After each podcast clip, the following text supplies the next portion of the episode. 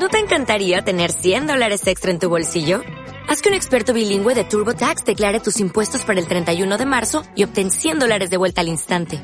Porque no importa cuáles hayan sido tus logros del año pasado, TurboTax hace que cuenten. Obtén 100 dólares de vuelta y tus impuestos con 100% de precisión. Solo con Intuit TurboTax.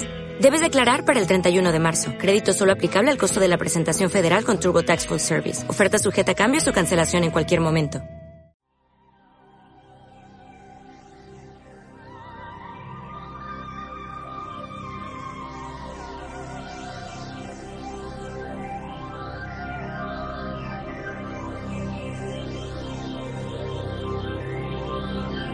Es el momento de caminar entre el misterio y la imaginación.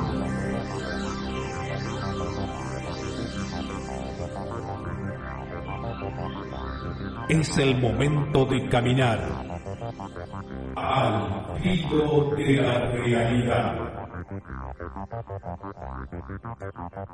Conduce Gustavo Fernández. Junto a Quique Marzo y Emanuel Yudice.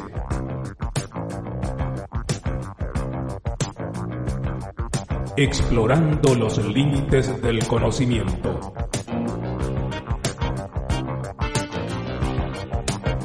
Locución José Ruiz Díaz. Hola, ¿cómo están ustedes? Soy Gustavo Fernández y esto es Al filo de la realidad. El 20 de abril de este año 2022 escribí en las redes lo siguiente. Reflexiones camino a las cuevas de los tallos. Fue en septiembre de 1973 cuando en el escaparate de una librería sobre la avenida Cabildo, en la ciudad de Buenos Aires, y a la salida del colegio donde cursaba el secundario, vi por primera vez El oro de los dioses, de Erich von Däniken. Ya tenía una idea de su contenido y que estuviera a mi alcance me impactó. Durante dos semanas, tenía entonces 15 años, hice de todo para reunir el dinero y comprarlo, desde aburridas tareas hogareñas hasta reunir botellas y periódicos viejos. Eran tiempos en que las tranquilas calles de los barrios oían romper el silencio de la siesta al grito de botellero, botellas vacías, diarios viejos, ropa usada. Finalmente, un mediodía, al salir del colegio, lo compré. Aún conservo la película mental de ir en el bus, en Argentina le llamamos colectivo, devorándolo, camino al hogar, casi tropezándome con la gente por leerlo y durante dos días quitarle horas al descanso y al estudio hasta terminarlo, fascinado con una historia que el autor contaba como vivida en primera persona, años después sabría que se la había inventado, los tesoros del padre Crespi y más. Durante años soñaría que debería llegar el momento de conocer la cueva de los tallos. Hace un par de años accedí a lo que quedaba de la colección Crespi. Y si alguna vez la porteña expresión cumplir el sueño del pibe adquiere su real dimensión, es esta. Porque mañana, 48 años después, descenderé a las cavernas con que soñaba aquel pibe arriba del colectivo. Pues así fue. El 21 de abril, el grupo operativo Tallos, el grupo que constituimos en Ecuador, en la República de Ecuador, para investigar no solo el enigma de la cueva de los tallos, sino una serie de misterios periféricos, podríamos llamarlo, eh, nos encaminamos desde la ciudad de Limón Indanza, en la provincia de Morona, Santiago, donde establecimos nuestra base operativa, hacia ah, el punto de inicio del, del recorrido que a lo largo del día nos permitiría, ya casi finalizando el mismo, acceder a la cueva de los tallos.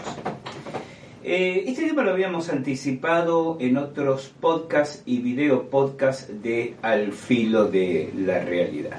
¿Mm? Habíamos eh, hablado no solo sobre distintas vertientes teóricas que giran o giraban alrededor de este enigma, sino de ciertos aspectos igualmente interesantes, algunos un tanto inquietantes, como la mentada maldición de la cueva de los tallos, Las historias y los entresijos tras las colecciones del padre Crespi, eh, el aporte que un investigador argentino de renombre, por lo menos dentro de estos círculos especializados, como Julio Goyen Aguado supo acercar, y realmente desde hace, ¿qué?, 20 años, de una forma tal vez indirecta, en colaboración con distintos investigadores, en contactos con otros, intercambiando material con tercero, fuimos aportando algo en este camino. Sería poco, poco honesto o poco correcto de mi parte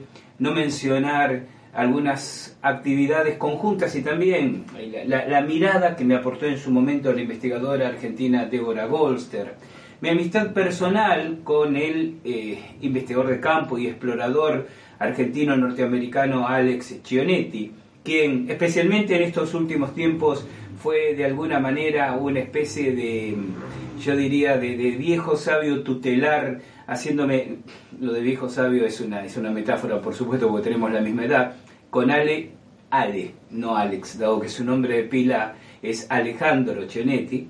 Ale es argentino, nacionalizado estadounidense desde hace muchos años.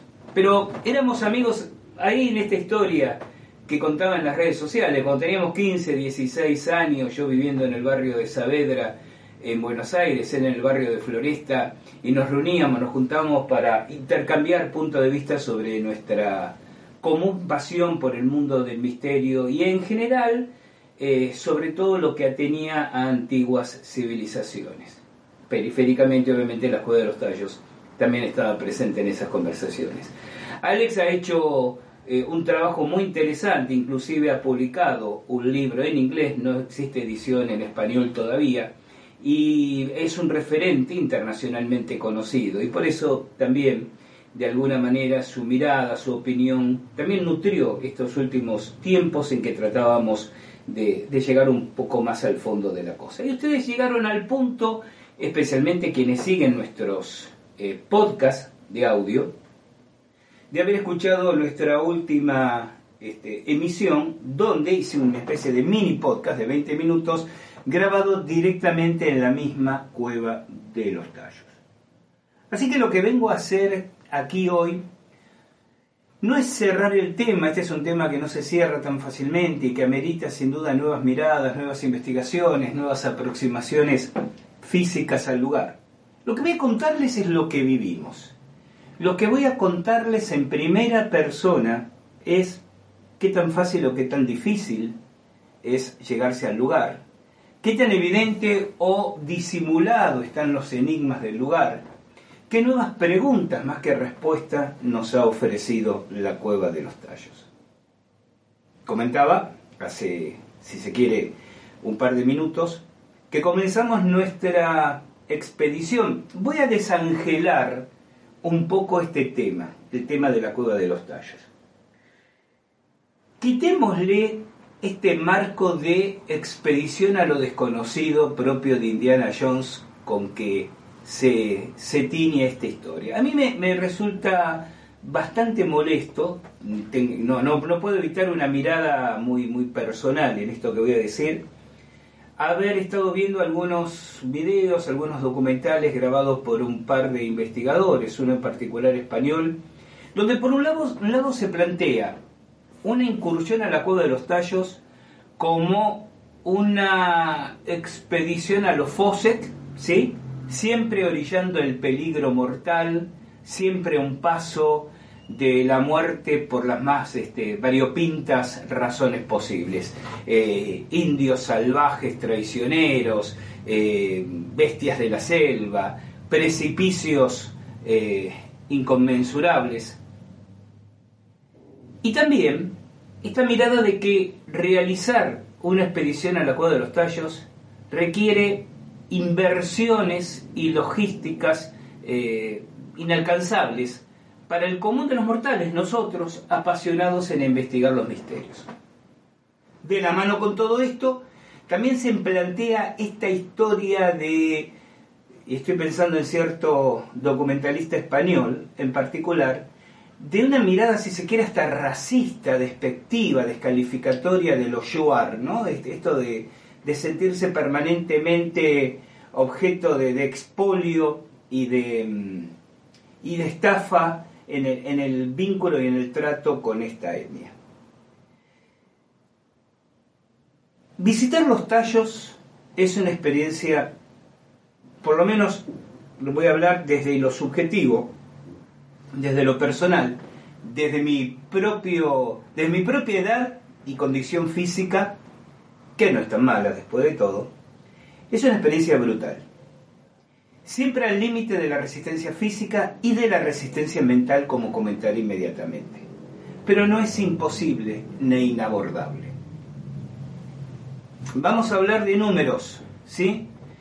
Me comentaban eh, amigos de España, Gustavo, pero eh, podemos visitar los tallos, ¿qué tan difícil es hacer esto? Y yo les decía, este, chicos, no se hagan ningún problema, si realmente les interesa, organizamos una nueva visita, que dejando de lado el boleto aéreo, entre el alojamiento previo en la ciudad de Cuenca para preparar sus equipos, coordinar, permitirse un par de días de descanso, y, abordar el lugar no demanda más de unos 1.200 dólares o 1.200 euros por persona, todo incluido. Entonces realmente esta idea que ha circulado de que se requiere eh, grupos expedicionarios con inversiones de 100.000 euros, a eso me estoy refiriendo, es una absoluta mentira.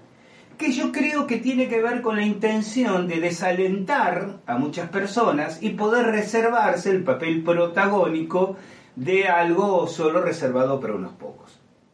Eso no significa que la experiencia, como dije, física y mental no sea extrema. Nuestro grupo, el grupo operativo Tallos, y aquí realmente creo que merecen este, el, respeto de la mención todos los que participaron, del grupo operativo Tallos, Juan Pablo Naranjo, eh, Evelyn Astudillo, el querido José Luis eh, Garcés, Jorge Herrera, y también es que se sumaron para acompañar en esta expedición. Miguel Astudillo, Miguel Ibarra, Andrea Rodríguez, Ana Bustos, no quiero dejar a nadie fuera del, del contexto, Nicolás González, bueno, todo este equipo, que además contó con la asistencia logística de dos guías técnicos avesadísimos de la empresa Los Tallos Expeditions de Ecuador, Wesley Guzmán y Oscar Arce, más dos nativos Yoar que nos acompañaron en todo momento. Bosco, jefe y chamán de la comunidad Yoar, literalmente ubicada a la boca de la cueva de los tallos, y su hermano Alfonso. Em, este grupo, como yo creo que he comentado en, en alguna edición anterior, nos reunimos en la ciudad de Cuenca, en la bellísima ciudad de Cuenca, ya que varios, Isabel Ocampo, mire, me están olvidando de, gente amiga que también participó, proveniente de distintas localidades, y avanzamos eh, hacia el pueblo de Limón Danza, donde nos aprovisionamos de los equipos faltantes y partimos. Yo tengo un pequeño, miren, este eh, ajado y golpeado cuadernillo de notas que ven aquí, fue mi bitácora de campo, ¿no? Y donde uno va tomando datos que después vamos a ir compartiendo con ustedes. Nos dirigimos al, al puerto de Yuquianza, puerto. Imaginen ustedes un pequeño caserío muy, muy, muy simple, muy, muy pobre, de unas 10 casuchas a la vera del, del río Namangosa, Namangonza, eh, con una playa, un pedregal, donde amarran las canoas. Bueno, eso le llaman puerto. Nos dirigimos allí, media hora de navegación por el Namangonza eh, hasta el punto en que nace o se transforma en el río Santiago, porque se une Namangonza con el Zamora y forman el río Santiago, y luego hasta la unión del Santiago con el Coangos. Ingresamos por el río Coangos, pocos minutos de navegación y desembarcamos. Y ahí empieza el, el trabajo realmente esforzado. El clima de la selva es particularmente intenso. Alta temperatura y altísima humedad. Miren, yo suelo usar gafas, es que realmente mi visión a ojo desnudo es aceptable, pero hasta por costumbre, ¿no? Casi por rutina uno emplea gafas para mejorar la visión. Era colocarme las gafas e instantáneamente se empañaban por la humedad ambiental. Así que obviamente hice esto y pasé literalmente el resto de la expedición teniendo a mano mis lentes pero sin usarlos. Imaginen una selva cerrada, calurosa, terriblemente húmeda, lodosa, pero en permanente pendiente ascendente de 45 a 60 grados. Ese es el terreno para llegar, a la comunidad de Don Bosco, este jefe tribal eh, de nombre Bosco Tibirán, que es también chamán, y que condujo la ceremonia de ayahuasca que realizamos en el interior de la cueva. Pues, ¿Cuál era la idea con la que encaramos este abordaje? Íbamos a estar 40 horas, eh, viernes, sábado y parte del domingo, dos noches dentro de la caverna, aunque el concepto de noche y día obviamente es muy relativo, y mm, sería pedante suponer que íbamos a hacer algún gran descubrimiento que tantos investigadores anteriores no pudieron haber hecho antes. ¿Cuánta gente ha estado en la cueva de los tallos? Miren, Wesley y Oscar, nuestros guías técnicos, gente a la cual nunca agradeceremos lo suficiente su dedicación, su, su empatía, su impresionante eficacia técnica, nuestras próximas visitas a los tallos, que las habrá, siempre van a estar, mientras ellos acepten, lógicamente, siempre van a estar atadas a este, a este dúo técnico porque es realmente de, una, de un profesionalismo que yo pocas veces he visto. Eh, bueno, nos contaban nuestros, nuestros amigos que se estima que unas máximo 900 personas han visitado la Cueva de los Tallos, de los cuales los extranjeros somos menos del 20%.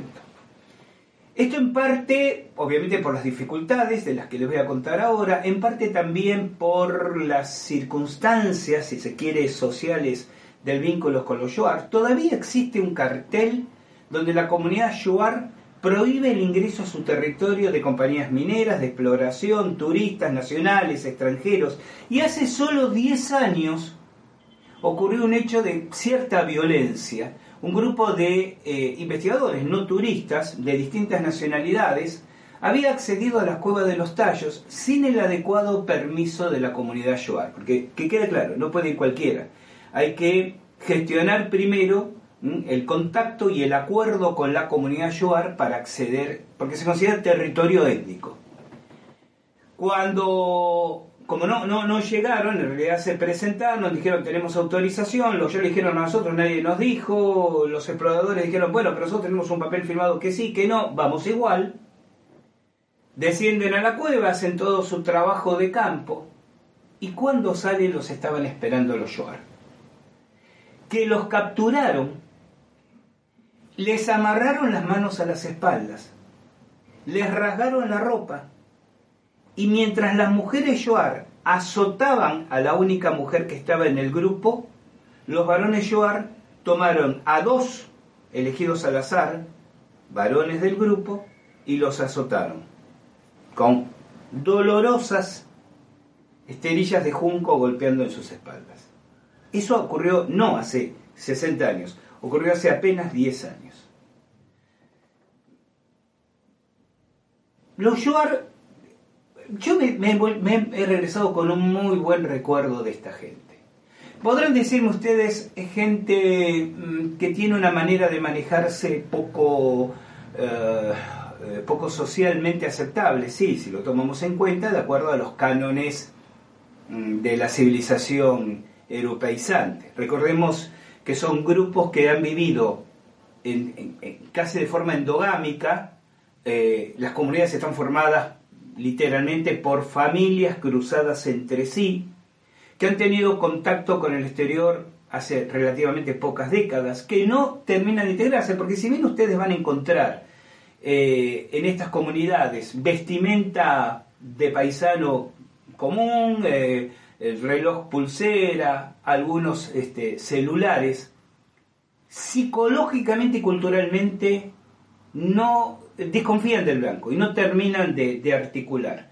Por eso para ellos es natural robarle al blanco, porque para ellos es tomar algo que está ahí, que la naturaleza, la selva le puso a su disposición, como le pone a su disposición una presa de casa, le pone a su disposición el, el objeto de valor que un blanco descuidó.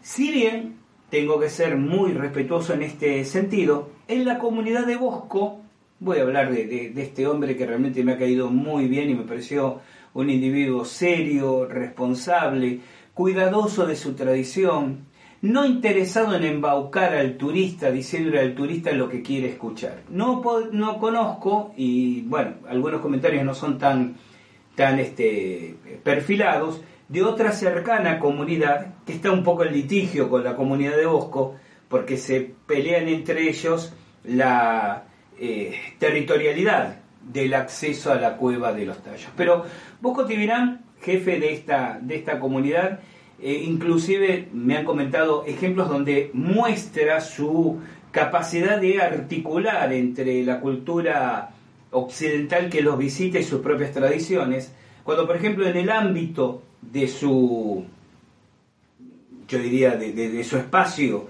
de autoridad, eh, en varias ocasiones, y hay anécdotas en ese sentido, se ha enojado con algunos de sus congéneres por haberle sustraído eh, propiedades a los visitantes y haberlos obligado a devolverlas. No puede decirse eso de esa otra comunidad que les comentaba, que sobre la cual hizo una, un contacto de avanzada eh, dos de los miembros del GOT, del Grupo Operativo Tallos, Evelyn y Jorge, en diciembre del año pasado, llevándoles regalos, llevándoles presentes, para realizar una, para generar un espacio de, contacto, ¿no? de, conexión, y donde tuvieron que eh, tener muy presente esto de estemos atentos porque donde nos descuidamos algo falta del equipo. ¿no? Pero volviendo al punto de partida, literal y metafórico. Piensen ustedes que llegan a un lugar donde desde ya no hay señal de celular, olvídense, donde la única manera de evacuar es por río y, y a veces en condiciones bastante peligrosas, como nos ocurrió al regresarnos, cuando una lluvia que se desencadenó en las horas previas de nuestra salida de las cuevas y regreso al, punto de embarque, elevó el nivel de los ríos y empezó a arrastrar troncos y la canoa que viajábamos eh, pasó por un par de minutos un poco tensos para poder salir del lugar.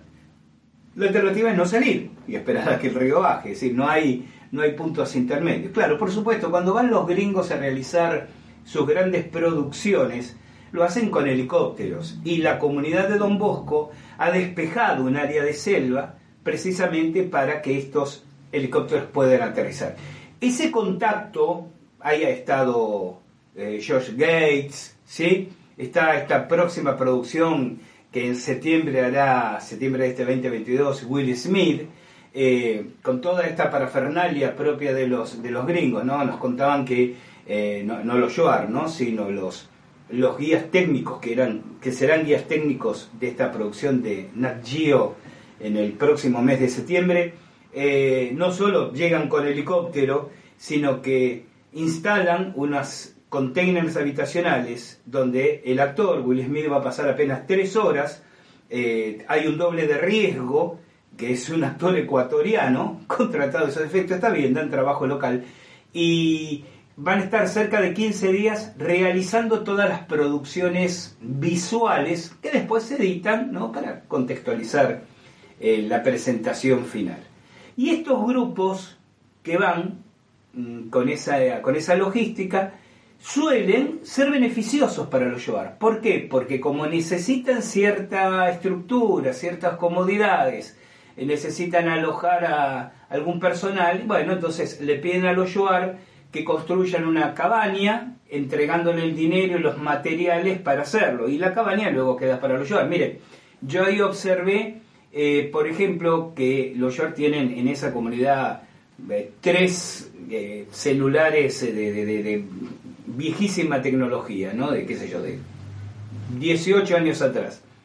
Y sin embargo podían cargarlos, no hay electricidad por supuesto, podían cargarlos porque esta producción que los visita les ha obsequiado unos paneles solares eh, portátiles, plegables, flexibles, y les ha enseñado a ocuparlos, a usarlos, entonces eso va quedando y beneficia a esta, a esta. Se dice de los Yoar que están actualmente muy pendientes del dinero. Mm, sí, es verdad. Eh, todo lo que ustedes requieran, que comida, que un portador que les cargue la mochila un trayecto, un caballo para llevar, eh, lo cobran y está bien. Eh, primero porque sus, sus formas de, de, ganarse la vida obviamente son las mismas de miles de años, ¿no? La caza, la pesca, la recolección, la siembra. En segundo lugar porque todos los que van ahí lo hacen por interés eh, intelectual, por placer, por actividad laboral y es lógico que se les compense, pero además porque han sido muy explotados por los blancos.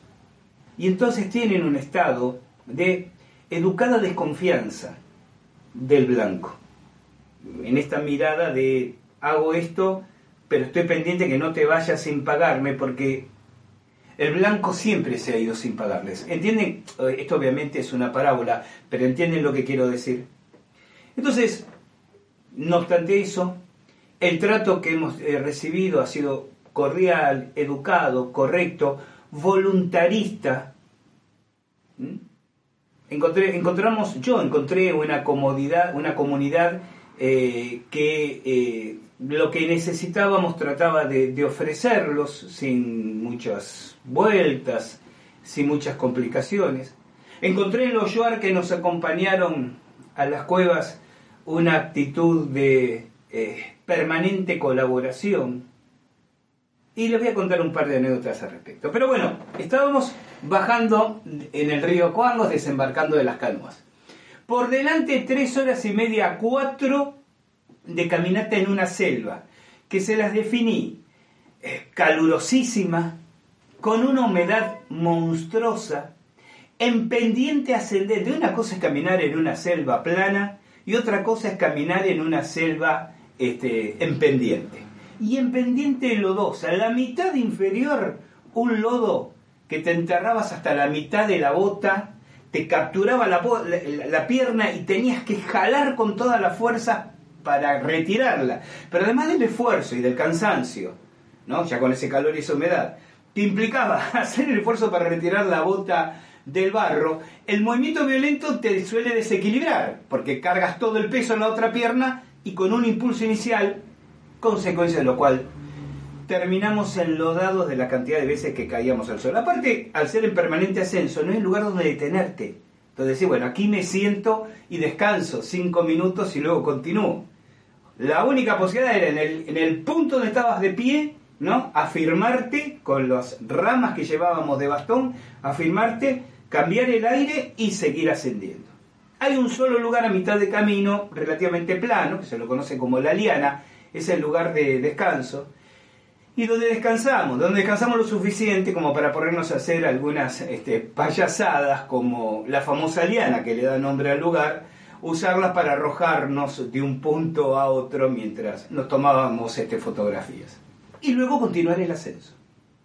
Y ese otro 50% del camino presenta otro tipo de lodo un lodo que es como jabón, que donde no te afirmas correctamente, te resbalas. Y otra vez al suelo, y otra vez caer un par de metros hacia abajo y levantarte enlodado y comenzar a ascender otra vez. Después de esas tres horas y media, cuatro, llegas a la comunidad de Bosco, donde puedes descansar, donde puedes alimentarte, y comienza una última etapa de 45 minutos, ahora descendente, estamos hablando de la ida al lugar, hacia la boca, o las bocas, porque hay más de uno, de la cueva de los tallos. Tema particularmente peligroso, porque cuando estás llegando a las bocas, nada te dice que ahí, es decir, no es una eh, caverna en el farallón de una montaña. ¿Me explico? Es un enorme orificio circular como un embudo hacia el cual te diriges. Eh, tiene dos grandes entradas, la clásica por la que se asciende y desciende y una alternativa que se conoce como el altar. La, altar. la del altar está tan disimulada por la vegetación que si no vienes atento, y la de la entrada del altar es más alta que la entrada considerada principal. La entrada considerada principal tiene 65 metros de caída libre la chimenea, la del altar se le calculan 100. Entonces, una vez que llegas a la entrada principal, preparar todo el aparejo, todo el sistema de polea, de cuerdas, de arneses y empezar el descenso. El descenso es una experiencia realmente fascinante y cualquiera que haya hecho eh, descenso en, en, arnés, con rapel o, jalado, con poleas, en una chimenea, sabe lo, lo maravillosa e inenarrable que es la experiencia. Precisamente por ser inenarrable, diría Lelutier, es difícil ponerlo en palabras. Y luego llegas al final, al fondo.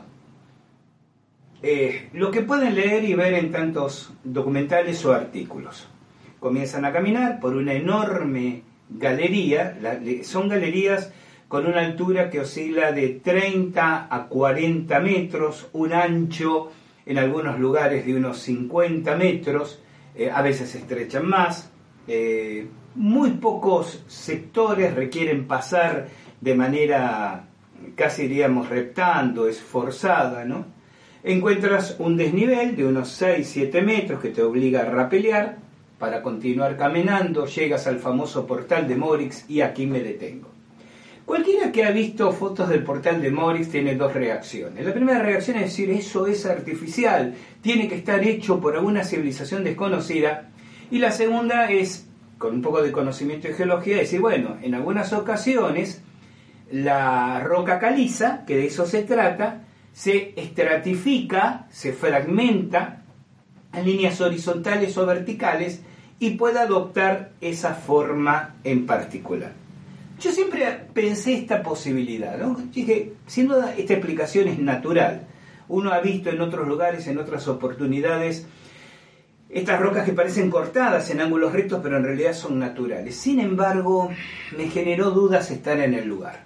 Hay una cara conocida del portal de Morix, ¿no? Aquella que uno enfrenta cuando se acerca, entran, viniendo desde la entrada de la cueva, para cruzarlo. Pero hay una cara menos conocida, que es la que uno ve cuando pasa por debajo del portal y la mira desde el otro lado. Y hay que tener un enorme esfuerzo de voluntad para decir que eso es natural. Porque hay un bloque, por ejemplo, que sobresale, que es un perfecto paralepípedo. Es decir, no simplemente eh, tiene cortes angulares rectos, sino que son absolutamente proporcionados y simétricos. Insisto, no soy geólogo, pero me dejó dudas. Me dejaron dudas que de pronto, eh, y esto lo documentamos nosotros en nuestras imágenes, videos y fotografías, en el medio de una galería de rocas absolutamente irregulares, eh, de superficies eh, curvas, con depresiones, con excrescencias, aparezca un dintel como encajado a presión casi perfectamente cúbico y de paredes completamente alisadas. ¿Se comprende lo que quiero decir? Es decir, o la roca se conforma, se fragmenta, eh, las diclasas de la roca son geométricas, pero naturalmente, o son irregulares, amorfas, pero esa combinación, y en un sector muy específico, como dije, ¿no? alrededor del llamado portal de Morix, no aparece en otro punto, es, es muy extraño, es muy extraño. Luego avanzamos, llegas a la enorme cámara que se conoce como la catedral, donde se instala el campamento, y de ahí partíamos después a explorar otros lugares como las salas de las estalagmitas, eh, la estalagmita de Armstrong, la cascada, el anfiteatro, el desaguadero, sobre los cuales eh, sus características pueden encontrar ustedes muchísimo material, no solo el que nosotros ofrecemos visualmente. Y los tallos, quienes le dan nombre al lugar los pájaros que conocemos como tallos. Son, unas aves que en estado adulto alcanzan eh, casi un metro de envergadura de, ala. Eh, se caracterizan por ser ciegos, o sea, tienen ojos pero son ciegos. se manejan de una manera similar a los murciélagos, por, por ecosonar. Tiene una, unos rasgos, que pudimos recoger a un polluelo ya crecido que había caído evidentemente de un nido, porque anidan en las estribaciones del techo de las cámaras, este, y son muy particulares, con un pico ganchudo, una serie de pilosidades alrededor del rostro terminadas en pequeñas esferitas, que evidentemente les sirven para ser sensibles al, al entorno.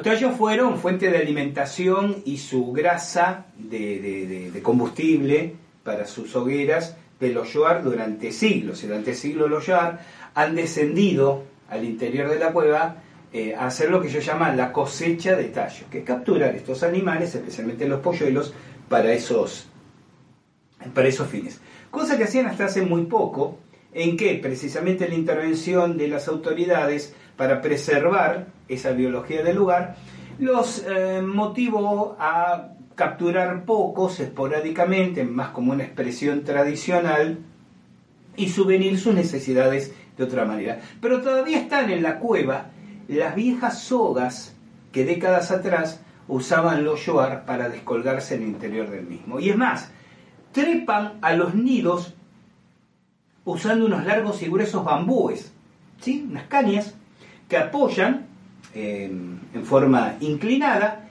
y como monos, y lo digo sin ánimo de ofender, por supuesto, sino de admiración, trepan por esas cañas para apoderarse de, de los mismos.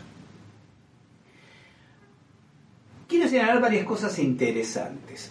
Yo había contado previamente a nuestro viaje que uno de los objetivos era hacer una especie de relevamiento radiestésico de, del lugar. Desde la ignorancia de no haber estado previamente ahí, esto fue una tarea, por lo menos como yo la tenía considerada en algún momento, prácticamente imposible. La extensión del lugar, la compleja, el complejo relieve. Ustedes piensen en decenas de miles de años de guano, de tallos, compactándose. Eso hace una capa, maloliente obviamente, de, heces, de defecaciones, pero que además complica el terreno, porque donde hay mucha filtración de agua se hacen lodazales, inclusive hay filtraciones de betún, de alquitrán natural. En otros lugares el guano era más compacto, parecía realmente tierra, tierra húmeda, pero dejaba el suelo en, eh, en un relieve, como decía, muy irregular, que realmente impedía hacer un relevamiento con varillas radiestésicas, barrer la zona como me hubiera gustado. Pero tengo que decirlo también. El estrés al que se somete, uno viene con el esfuerzo físico, les decía, brutal de la llegada al lugar. Pero en la cueva también hay mucho esfuerzo físico que, que dedicar. Hace que uno generalmente esté más ocupado en la propia supervivencia que en estar haciendo investigación de terreno. O por lo menos y eso sería una propuesta para pensar en futuras actividades, deberíamos llevar más gente con tareas más distribuidas para poder enfrentar una, una empresa tal como vamos a revisar en su mayor parte posible radiestésicamente la cueva. Sin embargo, Hicimos algunas experiencias muy interesantes y en los lugares donde las pudimos realizar los resultados fueron significativos. Yo les hablé de una chimenea alternativa a la de entrada que se conoce como el altar, ¿verdad? Se llama así porque el sacerdote Porres, que formó parte de la expedición ecuatoriana británica de 1976, encontró entre unos bloques de roca restos humanos y de vasijas de terracota, como que el lugar hubiera sido un ofrendatorio, ¿no? Ese lugar es muy interesante porque es el único punto de la cueva donde entra la luz solar, además de la chimenea principal de entrada. la chimenea conocida como el altar se producen de uno a tres haces de luces que impactan en, en el suelo, que se mueven a medida que se mueve el sol. Obviamente en el cielo, desde ya el resto de la cueva es absolutamente oscuras en todo momento y es una oscuridad más profunda que, que la noche más oscura. A mí me llamó mucho la atención que el grupo de rocas conocido como el altar estuviera en el medio de un espacio totalmente libre de otras rocas, como si hubieran sido acumuladas ahí a propósito, organizadas como un Tetris y algún motivo, un cataclismo, algún terremoto, lo hubiera destruido y movido de lugar. Entonces ahí sí realizamos una concienzuda evaluación radiestésica, ya saben, con dual rods, con varillas de radiestesia. Detectamos una línea Hartmann que se hacía muy intensa en el punto del altar y que se dirigía hacia el final de, de la cueva, hacia el fondo de, la cueva. Cuando yo voy revisando el lugar con las varillas, cada vez que cruzaba perpendicularmente otra línea de energía Harman, le pedía a uno de mis compañeros o compañeras que se parara en ese punto. De manera tal que en un momento determinamos con esta alineación de colaboradores esta línea de energía que partiendo del altar se movía en una determinada dirección. Cuando después que hacemos esa evaluación y nos quedamos en el lugar tomando imágenes y este, especulando, observamos que empieza a penetrar un rayo de sol con un efecto realmente espectacular, ¿no? Es decir, parecía un, un reflector teatral iluminando el altar, precisamente. Es decir, cuando el sol entra en ese punto, en el primer lugar donde pega, es en este conjunto de piedras que se conoce como el altar. Pero a medida que van pasando los minutos, el sol obviamente se va moviendo en el cielo. De manera que el rayo de luz sobre el suelo de la caverna también se va moviendo. Y ahí descubrimos que se movía sobre la línea de energía que con el grupo de colaboradores yo había señalado previamente. Esto realmente nos sorprendió porque se tratan de dos eventos naturales, sin ningún lugar a duda. Me decía uno de, nuestros colaboradores, Gustavo, pero ¿cómo pueden reunirse dos eventos naturales? Y yo le decía, estadísticamente es posible. Extraño sería que tres eventos o más, tres o más eventos naturales coincidan en un punto. Pero dos eventos naturales, ¿a qué me refiero cuando digo dos eventos naturales? Las líneas de energía Hartmann son naturales y eh, el movimiento de un rayo de luz del Sol también es natural. Que estos dos eventos naturales coincidan es posible. ¿Mm? Probabilísticamente es posible. La, gran pregunta es, ¿cómo supieron los Shuar que ese lugar era especial? ¿Por qué digo que era especial? Porque estaba el altar de ofrendas y porque estaba ese agrupamiento de piedras que seguramente no es natural. ¿Mm? ¿Cómo supieron los Shuar o alguna etnia preexistente que en ese lugar coincidían dos eventos naturales? Los años me han mostrado a mí que las culturas ancestrales tenían maneras muy intuitivas y espirituales de percibir aquello para lo cual ahora necesitamos cuando menos de cierta tecnología. Recuerden a los toltecas, cuando ya he descrito en otras ocasiones que podían encontrar, por ejemplo, las líneas de energía Hartmann sobre las cuales construían muchos de sus acueductos y teocalis o sitios ceremoniales, simplemente con una técnica que consistía en caminar en determinado estado de trance con la mano derecha extendida, sintiendo como algo parecía jalar sus dedos, ¿sí? hacia la superficie para indicarle las variaciones energéticas del lugar. La compenetración que los Shuar tienen con la naturaleza es impresionante. Yo he visto, les hablaba de que esta gente tiene familias muy prolíficas, ¿no? Bosco tiene 11 hijos e hijas, este, y todos colaboran, todos asisten. Yo he visto niñas, hijas de Bosco, de 13, 14 años, pequeñas, muy delgadas, pero muy fibrosas, cargar mochilas que no digo que excedan su tamaño y peso, pero casi, y que eran eh, difíciles para nosotros, y subir y bajar ese recorrido que le describí antes, con un estado de liviandad eh, propio de, de gacelas. Yo he visto como uno de los hijos de Bosco, cuando nos asistía para, ya en el regreso, partir con nuestra canoa, de pronto se detiene, mira fijamente el agua junto a unas piedras ahí en la costa y se abalanza al agua, así como estaba, con botas de caucho y todo, ¿no? Se abalanza al agua y sale del agua con un pez de ese tamaño entre sus manos. Levanta una pierna, vacía el agua, levanta la otra pierna, vacía el agua y se va lo más contento con el almuerzo bajo el brazo.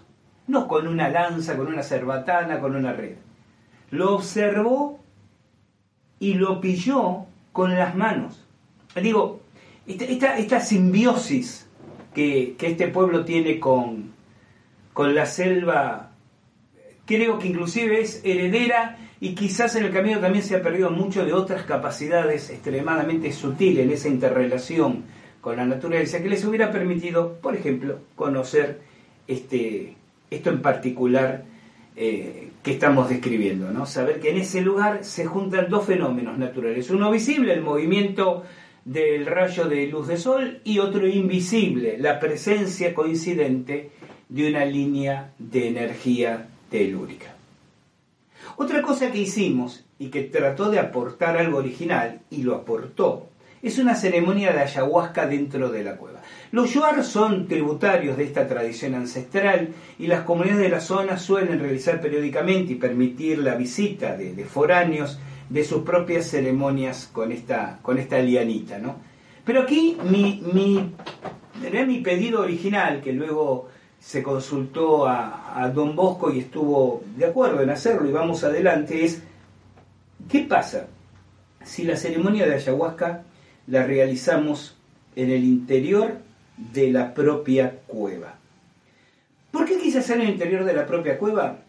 Ustedes saben muy bien que de los tallos se dice que una de sus razones de ser es que se tratarían de lugares como portales dimensionales, espacios donde el velo entre distintos mundos se rasgaría. ¿Qué mejor que una experiencia de modificación del estado de conciencia?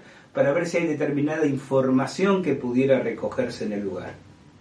También por esta fuerza simbólica que tiene el inframundo, ¿no? En, los mexicas prehispánicos el Mictlán, sin ir más lejos, como lugar donde los espíritus se comunican con los hombres, mm, me daba a pensar que una experiencia de ayahuasca en el interior. ¿Por qué ayahuasca, dirán ustedes? Porque es la tradición local, porque es la práctica con enteógenos, con plantas sagradas propia del lugar. No íbamos a traer peyote, por ejemplo, o hongos que pertenecen a escenarios especialmente geográficos, pero además culturales totalmente ajenos. La idea era trabajar con la misma tradición de conocimiento que el lugar este, proveía.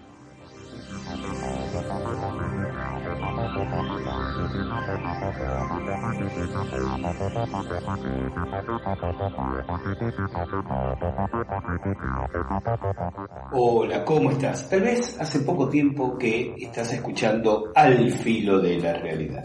Si es así, te comento que somos un grupo muy pequeño de personas que hacemos esta y otras actividades vinculadas con la difusión de los temas que a vos y a nosotros nos interesan, ovnis, civilizaciones desaparecidas, criptozoología, conspiraciones, fenómenos parapsicológicos. Hacemos esta difusión como una manera de poner en el escenario de los interesados el resultado de las investigaciones que realizamos. Pero no te estoy comentando nada nuevo, nada que no hayas escuchado ya en Al filo de la realidad. Lo que sí te comento es que estas actividades las realizamos absolutamente financiadas con nuestros propios bolsillos. Y si sos uno de los incondicionales, de aquellos que nos vienen escuchando desde hace años, no hay nada nuevo que tenga para decirte porque ya nos conoces. Entonces, a unos y a otros, estoy aquí para pedirles que nos den una mano, para que nos acerquen su colaboración libre, voluntaria. Vas a encontrar por ahí un botón, una tecla de color azul que dice apoyar. Eso nos permitirá contar con una muy, muy pequeña contribución de tu parte, poco más de un euro mensual que sumado en el conjunto de quienes quieran acompañarnos nos va a permitir acelerar investigaciones, pagar determinados análisis técnicos, poder cubrir gastos de viajes que igual seguirán saliendo de nuestros bolsillos, pero desde ese momento de una manera un poco más aliviada. Si a vos te interesa, si a vos te importa el esfuerzo que hacemos, si de alguna manera te suma algo lo que te devolvemos a través de este espacio, apoyarnos. Y vas a tener acceso a un podcast extra mensual como una manera de corresponder, de expresar nuestra gratitud. Gracias por estar ahí.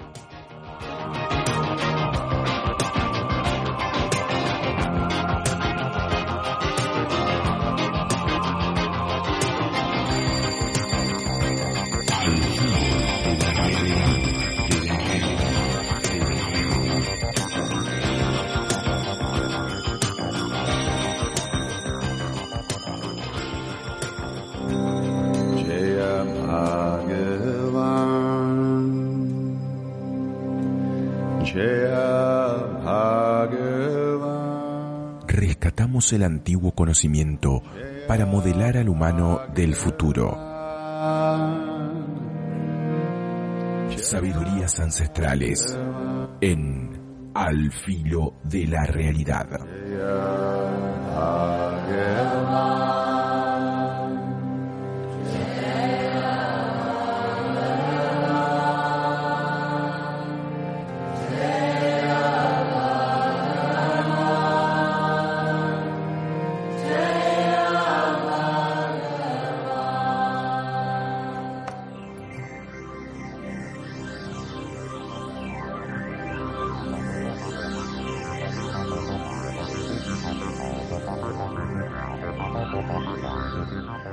Y entonces, el elegir la ayahuasca para trabajar en ese lugar tenía para mí, como, como no quiero decir director, como coordinador de la, de la expedición, el, el valor significativo de ser quizás el elemento de entendimiento, de conexión, mejor dicho, entre planos más densos y planos más sutiles propios del lugar. Uno a veces tiene la equivocada impresión que cuando realiza una investigación en el terreno, una expedición, eh, el objetivo es regresar con grandes revelaciones, grandes descubrimientos, y, y ya sabemos que muchas veces se regresa sin absolutamente nada. Pero la investigación y las investigaciones sostenidas en el tiempo tienen generalmente el agradable aporte de pequeños pero significativos descubrimientos o hallazgos cuando uno los pone en un contexto diferente, en un contexto mayor. Y sería muy poco respetuoso de lo que aprendí de esa ceremonia de ayahuasca, pasar rápidamente sobre el tema, explicarlo en tres o cuatro minutos y seguir avanzando en las vicisitudes de esta expedición. Entonces, para contarles lo que pasó y lo que descubrimos, los espero en el próximo encuentro de Al filo de la realidad, porque esto no termina aquí y merece un capítulo final. Soy Gustavo Fernández y voy a estar esperándolos. Cuídense mucho, no anden en cosas raras y como siempre recuerden que de la puerta de calle hacia afuera hay una vida que está esperando y merece la pena ser vivida. Chao, hasta nuestro próximo encuentro.